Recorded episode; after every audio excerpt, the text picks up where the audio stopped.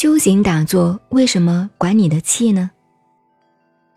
叫你先认识自己出入息，一进一出，要你把心跟呼吸配合，思想跟呼吸这是两样东西哦。从生命投胎以来就分开的。你看，人活到五十几，老了，但永远很规律的呼吸，却根本不晓得呼吸是什么，更不知道你的思想跟呼吸又有什么关系呢？你没有去管，只是你那个第六意识思想在乱想乱跑，是不是这样？佛学有一句话，就是把向外持求那个心，像野马一样向外乱跑的心，用自己的生命这个气，风大，当做一条绳子，把乱跑的心拉回来，与气配合在一起。怎么拉呢？你当然不会拉。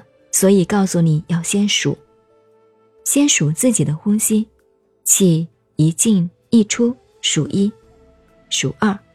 其实这个时候三个心在用，你知道数是心的投影，那个心跟气配合为一，就是一个心在用了。旁边还有个影子心，再看你自己数对了没有？两个了，都是自己变的。后面还有一个监察的作用哦，也是心的作用。这一下我没有乱想，完全就数对了。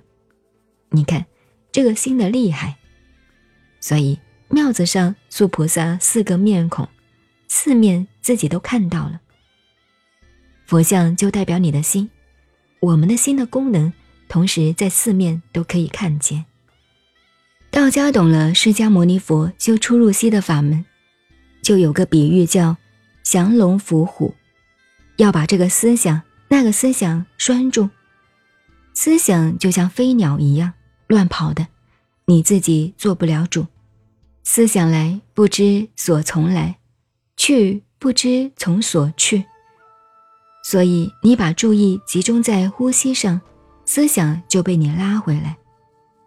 但不要故意去呼吸，我们这个鼻子的呼吸往来。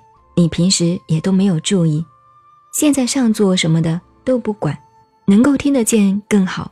如果听不见，你也会感觉到呼吸一进一出，一进一出，你感觉一下，感觉第二下思想跑开了，你就晓得心和气两个分开了，赶快把它拉回来。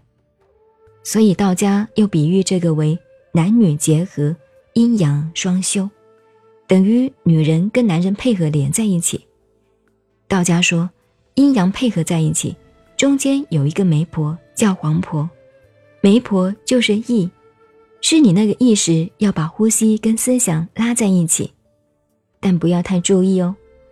呼吸本来有往来嘛，一上座什么都不管，意识只注意这个呼吸，思想就与呼吸结合在一起，不乱跑了。方法很简单。